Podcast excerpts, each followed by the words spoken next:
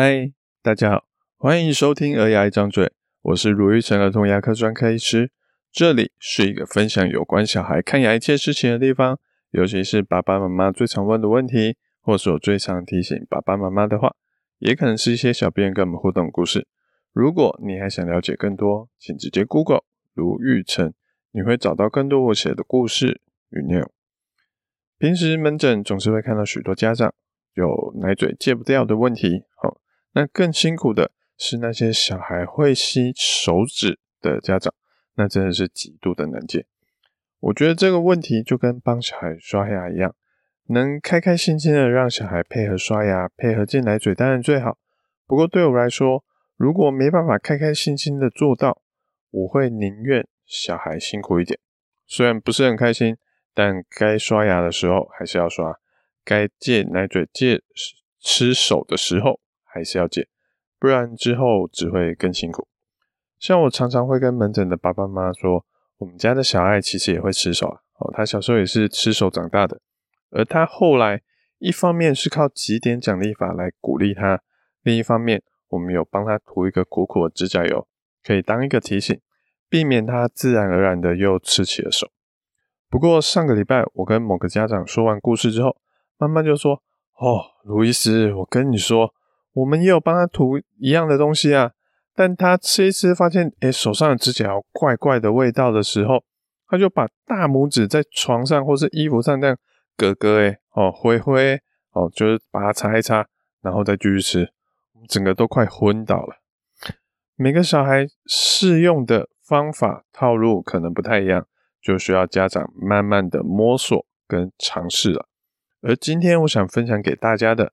是我在最近遇到的一个妈妈，堪称哦教科书等级的戒奶嘴经验。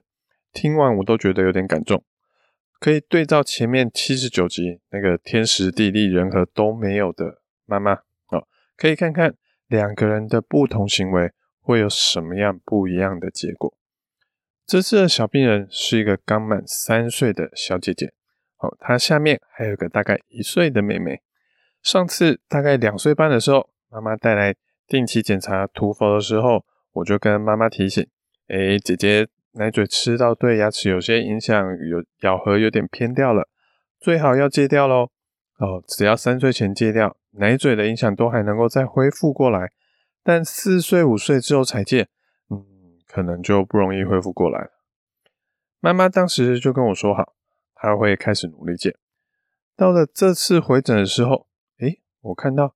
姐姐的牙齿就变得非常的漂亮，所以就跟妈妈确认说：“诶，是不是奶嘴戒掉啦？”妈妈就很开心的跟我说：“对啊，哦，妈妈说她有记得我说的话，所以大概在三岁前的两个礼拜，她就开始跟姐姐预告说：‘姐姐啊，呃，奶嘴要回去找她的妈妈喽，她的妈妈也很想她。奶嘴她也知道你已经长大，可以不用吃奶嘴了，所以等你生日过后。’”我们就要跟奶嘴说拜拜，让他回去找他的妈妈喽。姐姐听到就觉得很好奇啊，说：“诶，原来奶嘴也有他们的家，他们的王国吗？还有他们的妈妈在家里等他哦。”哦，她姐姐就问了很多有关奶嘴王国的事情，他们怎么过生活啊？会有什么习惯啊？妈妈也努力回答姐姐的问题。然后就在生日那天，妈妈跟姐姐好就一起跟奶嘴说拜拜。然后妈妈就这样子把奶嘴收了起来。妈妈跟我说，有时候姐姐看到了妹妹还在吃奶嘴，也会有种心痒的感觉，也想要再重新吃奶嘴。妈妈会说：“啊，现在姐姐奶嘴已经回去找妈妈喽。哦，他们现在过得很开心哦。哦，等妹妹长大，妹妹的奶嘴也要回去找她的妈妈。好，那姐姐听了就会继续忍耐，然后去玩她自己的东西。妈妈跟我说。还有一次，妈妈在拿东西找找东西的时候，不小心把姐姐收起来的奶嘴拿了出来，又刚好被姐姐看到了。哦，姐姐看到奶嘴就有点惊讶，又有点开心的说：“妈妈，奶嘴是要回来找我玩了吗？那我可以继续吃一下奶嘴吗？”妈妈就说：“啊，那是奶嘴回来看你过得好不好啊？他看到你现在都不用吃奶嘴，也可以过得很好。”他也很开心哦，他等下就要回去找妈妈了。我们再跟他说一次拜拜哦。好，姐姐就开开心心的，呃，又再跟奶嘴说一次拜拜。哦，听完真的觉得说，哇，这个妈妈实在是好厉害啊！有些人可能会说，啊，那是那个姐姐很乖啦，我们家的才不会这样子。的确，哦，每个小孩都是独特的，他不会有百分之百一样的反应，而且小孩的个性跟气质有一大部分是天生的，那不是我们能选择的。不过，也不代表说天使小孩就不需要爸爸妈妈的努力，或者面对一些有个性的小孩，我们就要放弃去找更好的可能。我们可以来看看到底这对姐妹的妈妈她做对了什么事情，来让事情更顺利。首先，第一个事情就是预告，大家都不喜欢强制被命令的感觉，突然的改变就像汽车突然来的一个急转弯。那种被甩开的感觉是很不好的。好，如果你突然突然今天说明天就要立刻改变，啊，其实小朋友是蛮容易有抗拒的感觉。所以，就像我会建议小孩一岁后睡觉前一个小时不要喝牛奶吃东西。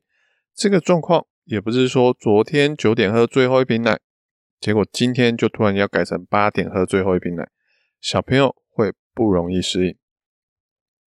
渐进式的一个调整会是最好的，慢慢的先提早个五分钟、十分钟，让小孩适应个几天，OK 了，再继续往前调，提早到八点四十、八点三十，这样子慢慢的往八点迈进。那吃奶嘴是比较难用这样的方式调整，好，所以先预告时间，让小孩有心理准备，诶，这是一个很好的做法哦。第二个，妈妈做的不错的地方是。也要给小孩一个理由。我们今天叫小孩去做一件事情，只要小孩越来越大，他通常都会问你一个问题，就是为什么？如果你说，哎，你做就对了，好，小孩子不要问那么多，听我的就对了。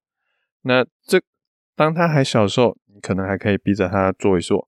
可是当他越长越大，他反抗的力道可能也越来越大。这妈妈做的很好的地方是。给了姐姐一个戒奶嘴的理由，而且是用一个可爱的故事去把它包装起来，说奶嘴要去找妈妈了。这边其实会有个风险是，小孩会不会发现这只是一个童话故事而已？好好的跟他直球对决，说牙齿吃奶嘴会变丑，这样子会不会对小孩比较好呢？我觉得这是一个利弊参半。那这种谎言其实就是跟圣诞老公公一样，哦，都是一种善意的谎言。我觉得 OK。家长可以看小孩平时的习惯跟个性，来决定怎么样给小孩一个理由来戒奶嘴。小朋友知道说为什么要这么做，那他可能就更愿意去配合。尤其是后面姐姐面对妹妹还可以吃奶嘴这件事情，也是一样的道理。最容易引起纷争的一件事情，就是相对剥夺感的问题。简单来说，就是为什么他可以，诶，但我不行。尤其同工不同酬这件事情最容易引起抗议，所以如果诶听就是各位爸爸妈妈，如果自己有弟弟妹妹的话，应该小时候都曾经被说过，诶你是哥哥，你是姐姐，你要忍耐啊，这种话我觉得有听过的人应该都不是很开心。所以当妈妈借由这个故事的框架跟逻辑引导姐姐说。妹妹的的奶嘴也是会去要找她的妈妈哦，只是还要再过一段时间而已。诶，这就是故事的力量，可以延伸出很多东西。好，包括不小心看到奶嘴还在，妈妈也还是顺着圆了回来说，那是奶嘴回来看看她哦，而没有让这个故事开天窗。我觉得妈妈的反应实在很快哦，真的很厉害。最后，我觉得妈妈做得很好的第三件事情。就是她不是背着姐姐偷偷的丢掉奶嘴，像前面的前两集的那个妈妈哦，她说她是偷偷丢掉奶嘴，然后跟他的小孩说：“哎，奶嘴没有了哦。”结果小孩根本不知道奶嘴怎么了，反而反抗的更大力。而这这个妈妈是在孩子的面前跟孩子一起跟奶嘴说再见。这个故事里，妈妈跟姐姐是同一队的队友。而不是互相敌视的对手，他们一起说再见，姐姐很明确的知道说，诶，奶嘴要离开了，不用再处心积虑的去找奶嘴是不是偷偷的掉在哪个角落，是不是被妈妈藏了起来。这是故事的妈妈，哎，有预告，有告诉小孩理由，有包装成一个故事，而且还有跟孩子一起处理掉奶嘴。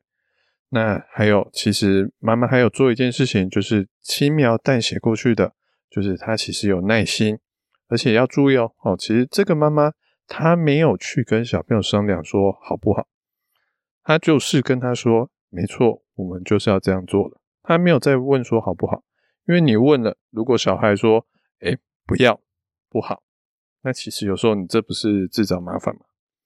所以当面对姐姐的询问。诶，还有在旁边陪伴妈妈的处理，其实都非常非常好。这实在是一个很棒的戒奶嘴案例。所以，如果有类似烦恼的家长，其实你不用每个步骤都模仿这个妈妈，因为您的小孩可能也不会每个反应都和这个姐姐一样。重要的是，我们要怎么样应用这些观念，化为适合我们小孩的行动，这就需要爸爸妈妈好好的思考了。感谢大家的聆听，好，我是如医生儿童牙医。如果你喜欢我们这节内容，请在 Apple Podcast 上给我们一点评论。有什么想听的主题跟意见想法，可以点进资讯栏有留言链接让我们知道。我们下次见，拜拜。